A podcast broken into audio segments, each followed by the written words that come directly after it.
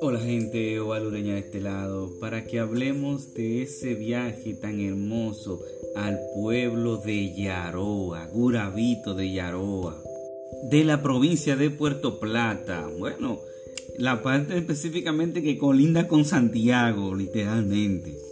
Es más, es tanto así que colinda con Santiago que en esa misma ubicación usted tiene la oportunidad de pararse frente a la cámara o lo que sea y hacer Puerto Plata, Santiago, brincar de lado a lado y ahí usted verá.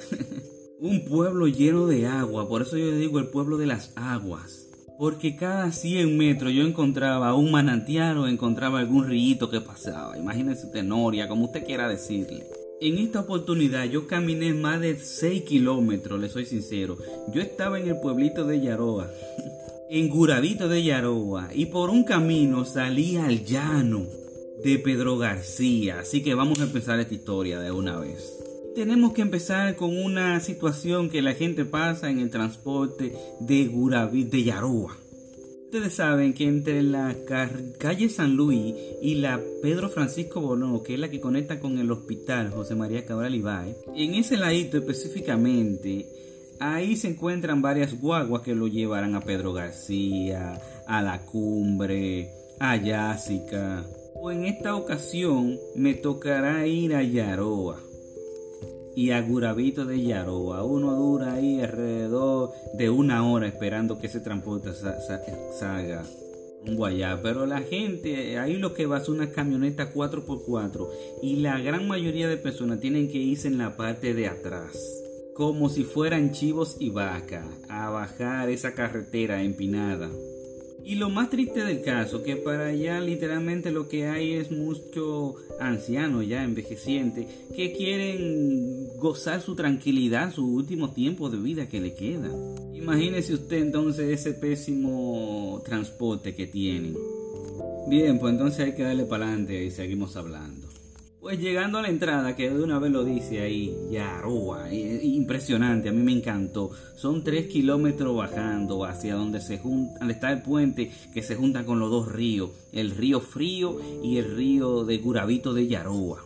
Pues si usted más o menos se acuerda del río Frío, es el que encontramos en Yásica, para esos lados, como el que va para Sonador, que pasamos el puente de hierro, ¿se acuerdan de eso? E irónicamente, para que ustedes vean si Santiago y Puerto Plata está conectado en, ese pueblito, que los ríos de, que usted le acabo de mencionar nacen todos en la, la parte de Santiago. Una parte literalmente caería en Pedro García, en, el área que le toca. Acuérdense que eso se divide ahí entre Pedro García y Yásica Arriba. Los otros ríos pertenecen a la cumbre, al área de Guravito de la cumbre. Pues bien, yo me adentré hacia Yaroa. Y hago un paréntesis, no sé por qué razón en el mapa dice Yoroa, pero cuando lo busqué en el mapa, cuando busqué en, en Papa Google, lo que me refiere es una araña peluda que es nativa del, sudeste de África. Entonces, no sé si es que eh, aquí tenemos un, tipo de arañas de ese, no me no encontré mucha información típico de aquí de República Dominicana, en algunos lugares con historia que no se cuenten en o no aparezcan. Tiene uno que estar rastreándola. Literal, haciendo arañazos buscando y como quiera. Es vago lo que aparece de la historia de República Dominicana en Google. Lo básico, la colonización, Trujillo y sus rebuses. Para más decirle que se conoce más de Trujillo para acá que de Trujillo para atrás. Eh, ahí es que va esta vaina con República Dominicana y la historia en el Google Map, en el mapa. Entonces seguimos adentrando a Yásica, a Yaroa, perdón. Entonces cuando entramos yo visité una pequeña poza que hay más allá dentro de Yaroa. Específicamente donde desemboca Yasiquita y el sonador, del área de sonador, de ahí mismo de Yásica. Porque todo esto pertenece al, área de, de arriba. Por eso es que cuando ustedes vean el video notarán la diferencia y que yo muestro a qué pertenece cada cosa. Y de una vez lo invito a que vayan a mi plataforma de YouTube. Ahí está el video. Tiene un ching más de 20 minutos, 30 minutos y algo para serle específico. Usted tiene la opción de verlo por secciones o se lo lanza de una vez. Ve el video completo y así entiende mejor. En mi plataforma de Oval Walker ahí verán imágenes del dron, imágenes de cuando iba caminando, algunos videos cortos de cuando vi una persona tocando tambora, maravilloso. También lamentablemente vemos la costumbre de la persona tirar la basura a menos de 30 metros del río para que cuando el río suba se lleve toda esa basura y esa basura luego termina en Yásica abajo y, más allá. Por eso es que ven cuando iba caminando el río ese, el río frío específicamente, que es donde se juntan todo y termina en Yásica lo veo muy contaminado de plástico y otras situaciones, a pesar de lo limpio que se encontraba el río. Miren la cosa.